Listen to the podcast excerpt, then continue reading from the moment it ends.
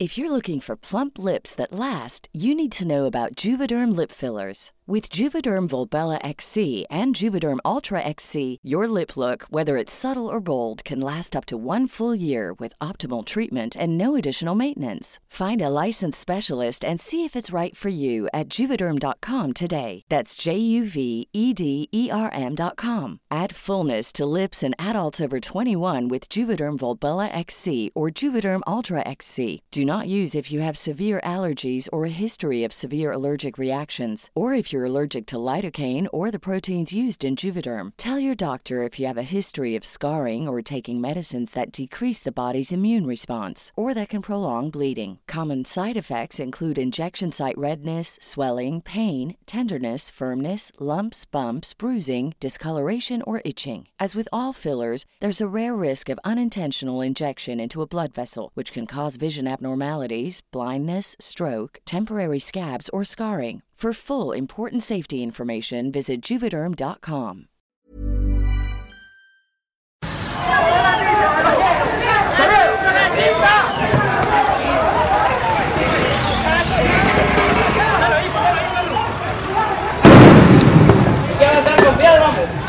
En abril de 2017, la crisis política en Nicaragua encontró un enemigo a vencer, los medios de comunicación.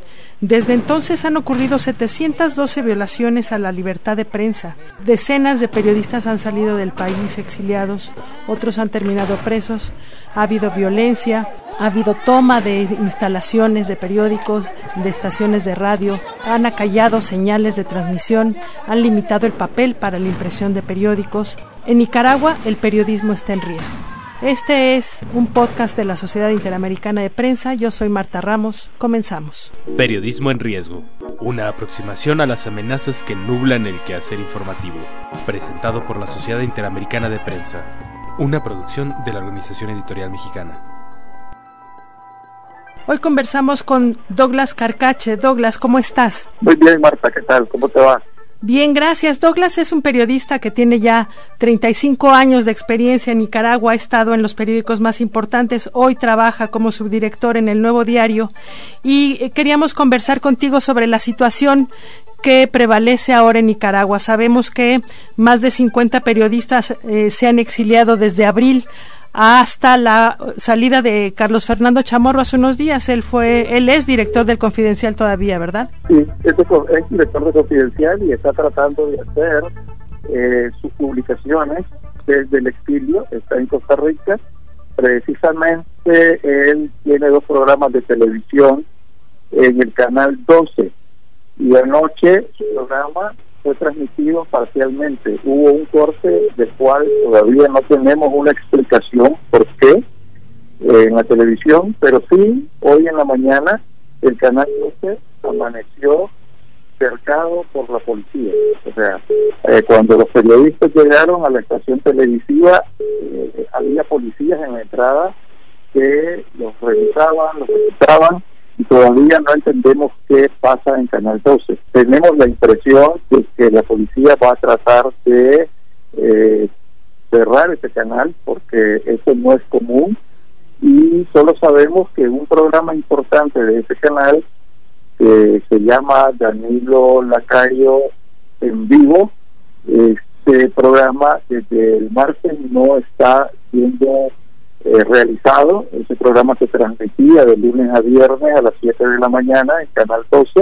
Es un programa importante de opinión al que asisten diferentes entrevistados cada mañana y desde el martes no, no está en el aire. Buenas noches, les saluda Carlos Fernando Chamorro. Bienvenidos a esta nueva edición semanal de esta noche que estamos presentando únicamente a través de nuestro canal de video en YouTube, Confidencial Nica y a través de Facebook Live, debido a que el director de Telcor, el ente de telecomunicaciones, Orlando Castillo, emitió ayer una resolución para impedirle a Canal 12 la transmisión de este y otros programas de opinión a través de una comunicación verbal.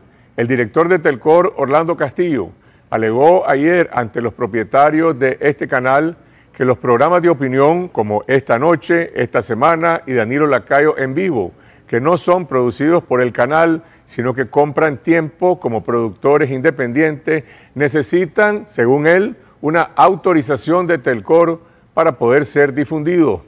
Durante más de 20 años que tengo como productor independiente de televisión, primero en Canal 12 desde 1995 hasta 2005 y después en Canal 8 desde 2005 hasta 2010.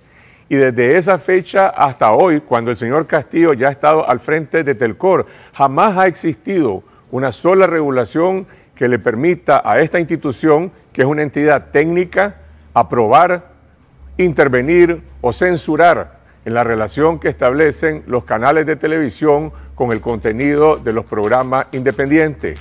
De manera que estamos ante un nuevo abuso de poder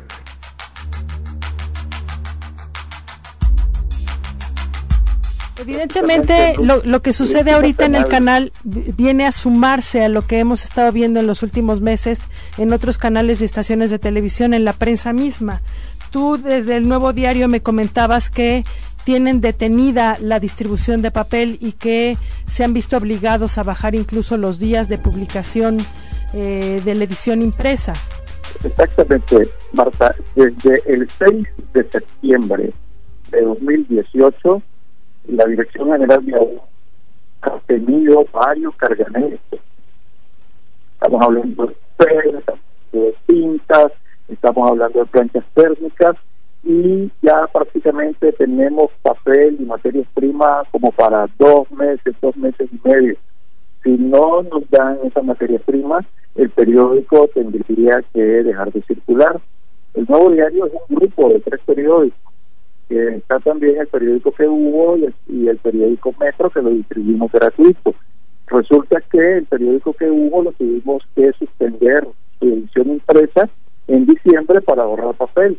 Y el nuevo diario ahora solo circula de lunes a viernes y el fin de semana, sábado y domingo, está solamente en línea. Yo entiendo eh, todos los eventos que ocurrieron en abril pasado, todas las represiones contra estudiantes, contra eh, jubilados, pero ¿en qué momento, cómo se fue deteriorando de tal manera que llegamos a este punto la relación entre el gobierno de Daniel Ortega y los medios de comunicación? ¿Qué percepción tienes tú sobre esto? Mira, esto no es nuevo. El gobierno de Ortega, este gobierno de Ortega, porque él también gobernó en los años 80. Este gobierno de Ortega, que comenzó en enero del 2007, ha sido un gobierno que ha de alguna manera bloqueado el trabajo de los medios de comunicación, de los periodistas independientes. Desde que desde que asumió el poder en enero del, del 2007, lo primero que hizo fue coartar todo el acceso a la información pública. En los sitios eh, oficiales, en Internet, desapareció la información y los periodistas independientes dejaron de tener acceso a las fuentes públicas. Ningún ministro da conferencias de prensa desde entonces, ni el mismo presidente, ningún, eh, ninguna oficina pública da información a periodistas que no sean periodistas oficialistas, periodistas del gobierno, y eso contraviene una serie de leyes, incluso una ley muy importante que hay en Nicaragua, que es la ley de acceso a la información pública, por la cual no solo los periodistas, sino cualquier ciudadano puede exigirle a una dependencia pública, a una institución pública, puede exigirle determinada información porque la Constitución de la República garantiza ese derecho, el derecho a informar y a ser informado. El 22 de abril, luego de las manifestaciones multitudinarias en Nicaragua en las que hubo enfrentamientos violentos, así se refirió el presidente Ortega a los hechos. Nosotros no podemos, no podemos permitir que aquí se imponga el caos, el crimen, el saqueo. No lo podemos permitir. Y vamos a actuar eh, conforme la ley, conforme la constitución, para asegurar y garantizar el restablecimiento de la estabilidad, de la paz social, para que, como señalan ustedes en su comunicado, los trabajadores puedan ir tranquilamente En contraste, en este año, una comitiva de eurodiputados visitó Nicaragua para ver de cerca las condiciones sociales y resumieron en cinco puntos su testimonio. En todos marcan la violación a derechos humanos, han manifestado que hay sesgo en la información. Escuchemos a Ramón Jauregui, representante del Partido Social Obrero Español. El derecho a la información está en peligro. Demasiados periodistas detenidos, exiliados y amenazados medios audiovisuales cerrados o allanados, periódicos en riesgo de poder publicar si no les permiten importar el papel o la tinta. Todos los ciudadanos tienen derecho a la información y a ser informados. Es una regla elemental de la democracia. Imagino que en una democracia normal uno podría acudir al Poder Judicial para exigir que esta ley se llevara a cabo. ¿Qué está sucediendo ahora? Porque con este esquema de persecución que platicamos ahora, no parece haber mucho apoyo del Poder Judicial para hacer respetar la ley. Bueno, eso fue lo otro que hizo Ortega cuando volvió al poder. Fue, eh, este, digamos, controlar todos los poderes del Estado no existe la independencia de poderes en el Estado de Nicaragua. O sea, Ortega controla la Asamblea Nacional, que es el Parlamento, controla eh, la Corte Suprema de Justicia, controla el poder electoral, controla todos los poderes del Estado. Precisamente hace unos días renunció el magistrado más importante en la Corte Suprema de Justicia, el magistrado Rafael Solís renunció y se fue del país dejando una carta denunciando una serie de anomalías. Digo, digo que es el más importante de los magistrados porque era el más cercano a Ortega. O sea, era como el asistente, digamos, jurídico de Ortega. Era el operador político de Ortega en la Corte Suprema. Fue el que acomodó la ley para que Ortega se reeligiera. A pesar de que la Constitución se lo prohibía en ese momento eh, después de su primer periodo que inició en el 2007 y esto que se denunció fue cómo han manipulado la ley, cómo han manipulado más bien al Poder Judicial para este, acusar a muchas personas con acusaciones absurdas, así lo dijo él textualmente, acusaciones absurdas sobre delitos que nunca cometieron. Oye, yo recuerdo, eh, tú y yo nos conocimos eh, junto con Miguel Mora, director del canal de televisión 100% Noticias en, eh, en Argentina hace unos meses, donde la Sociedad Interamericana de Prensa premió al periodismo independiente de Nicaragua. Recuerdo entonces el, el, discurso de Miguel Mora explicando qué es lo que estaba pasando en el país y al regreso a su patria, eh, un par de semanas después, Miguel fue detenido y hasta donde tengo entendido sigue encarcelado, junto con su jefa de redacción, ¿es cierto?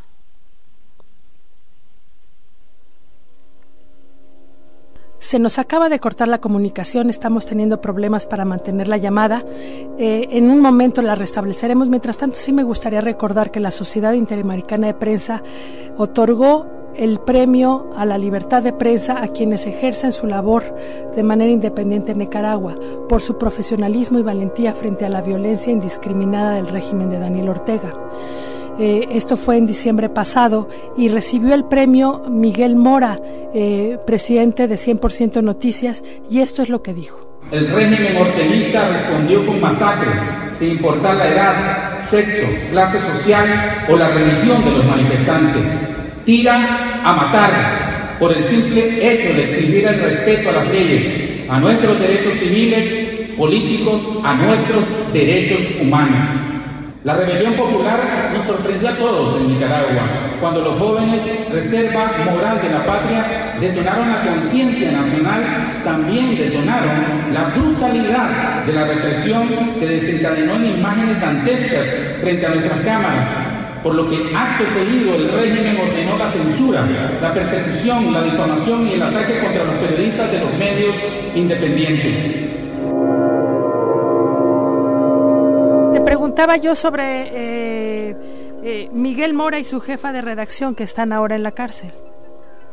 Sí, precisamente, y yo te contaba un poco eso de, lo que decía este magistrado eh, que se fue. que él hablaba de acusaciones absurdas, de delitos que nunca cometieron, refiriéndose a todos los protestantes y aquí también a los periodistas. Mira, precisamente este viernes iba a ser la primera, la primera audiencia del juicio contra Miguel Mora y la jefa de redacción de 100% Noticias, Lucía Pineda. Resulta que eh, son acusaciones bastante que los abogados consideran bastante absurdas las que tienen.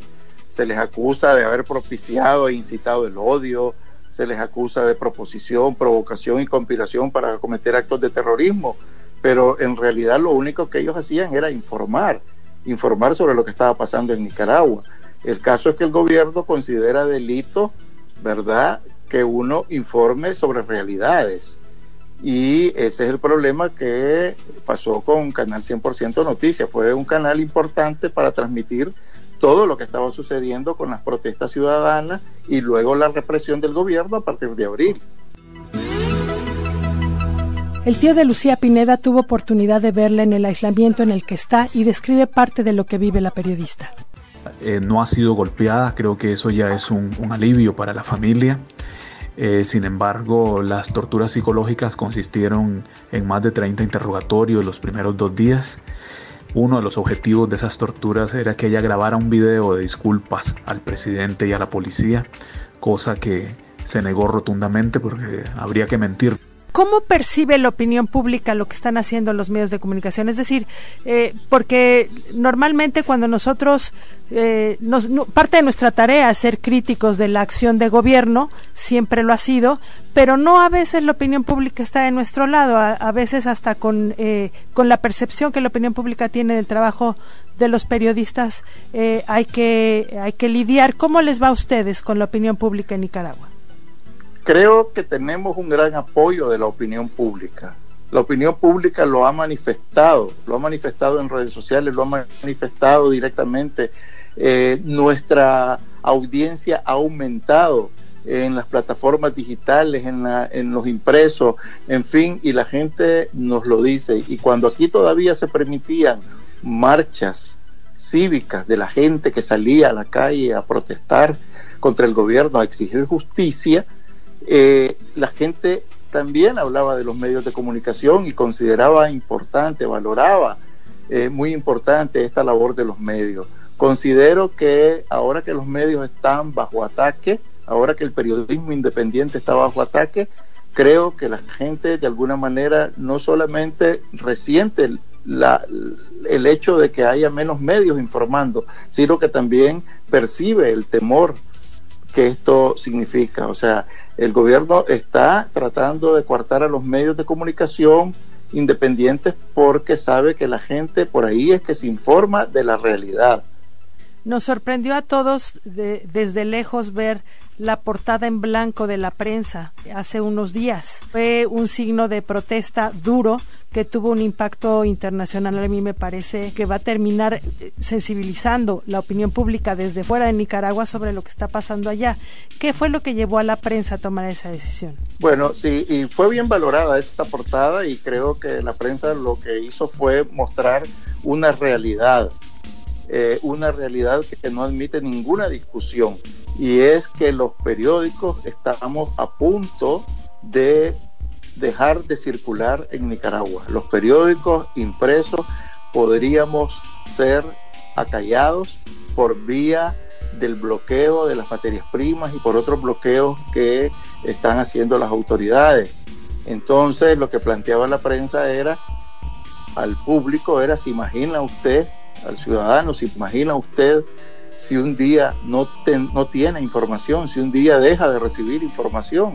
Entonces eso sería grave. Ese silencio que tratan de imponer las autoridades vía diferentes, por diferentes vías de represión, es lo que la prensa trató de reflejar con esa portada en blanco.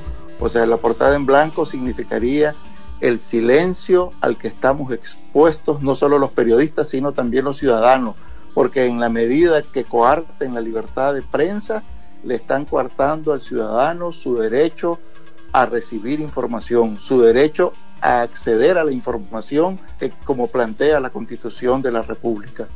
Nosotros vemos un punto crítico en el ejercicio periodístico en Nicaragua desde hace meses y parece agudizarse. ¿Cómo ves los meses a futuro para ustedes? Vivimos un momento de mucha incertidumbre. Lo que estamos viendo es que hay una disposición del gobierno a silenciar a los medios de comunicación independientes. O sea, el gobierno quiere que en el país solo se escuche la voz oficial, solo se escuche la versión oficial y la versión oficial está demostrado que es totalmente incongruente con la realidad.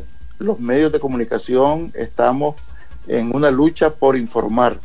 O sea, queremos seguir informando, queremos que el ciudadano reciba información verdadera, información comprobada, ¿ves? Porque sabemos que también hay eh, sectores interesados cercanos al gobierno por desinformar, incluso por las redes sociales. Entonces no sabemos qué va a pasar. No sabemos porque te digo, hoy, por ejemplo, el Canal 12 estaba eh, prácticamente sitiado por la policía y no sabemos si los pocos medios que ahorita quedan funcionando vamos a poder seguir funcionando en los próximos meses. Es una incertidumbre la que se vive y el periodismo está en la mira de las autoridades. Se quieren silenciar al periodismo independiente, esa es la realidad. Yo sé que de, fuera de hay apoyo eh, de compañeros de países vecinos, de organizaciones como la Sociedad Interamericana de Prensa, este apoyo, este tener voces hacia afuera, eh, programas como este, tienen un sentido, les dan fortaleza para poder seguir ejerciendo el periodismo?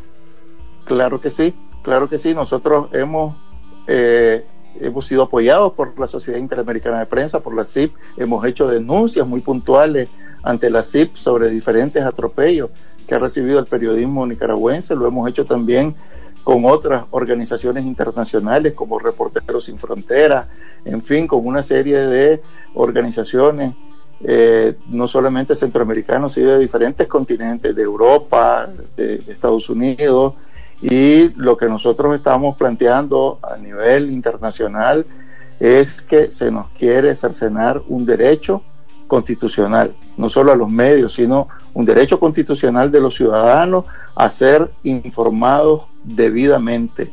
Eh, es importante por eso que el mundo entero sepa cada día qué es lo que nos está pasando, porque han habido atropellos terribles, pues como el allanamiento del canal 100% Noticias que está eh, cerrado, las publicaciones de Carlos Fernando Chamorro también, y este, ahora el canal 12, y no sabemos qué más puede suceder. Douglas Carcache, te agradezco muchísimo esta conversación. Valga decir que nos costó trabajo mantener la línea abierta eh, para poder conversar contigo. Te lo agradezco y seguimos en contacto. Gracias, Marta. Un abrazo.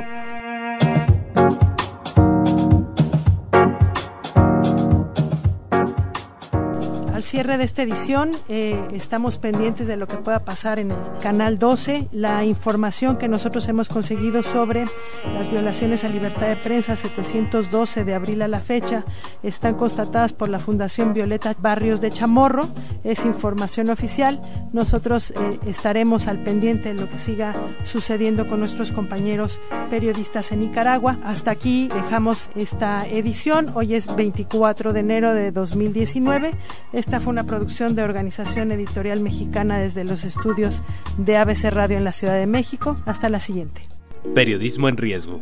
Una aproximación a las amenazas que nublan el quehacer informativo. Presentado por la Sociedad Interamericana de Prensa. Una producción de la Organización Editorial Mexicana.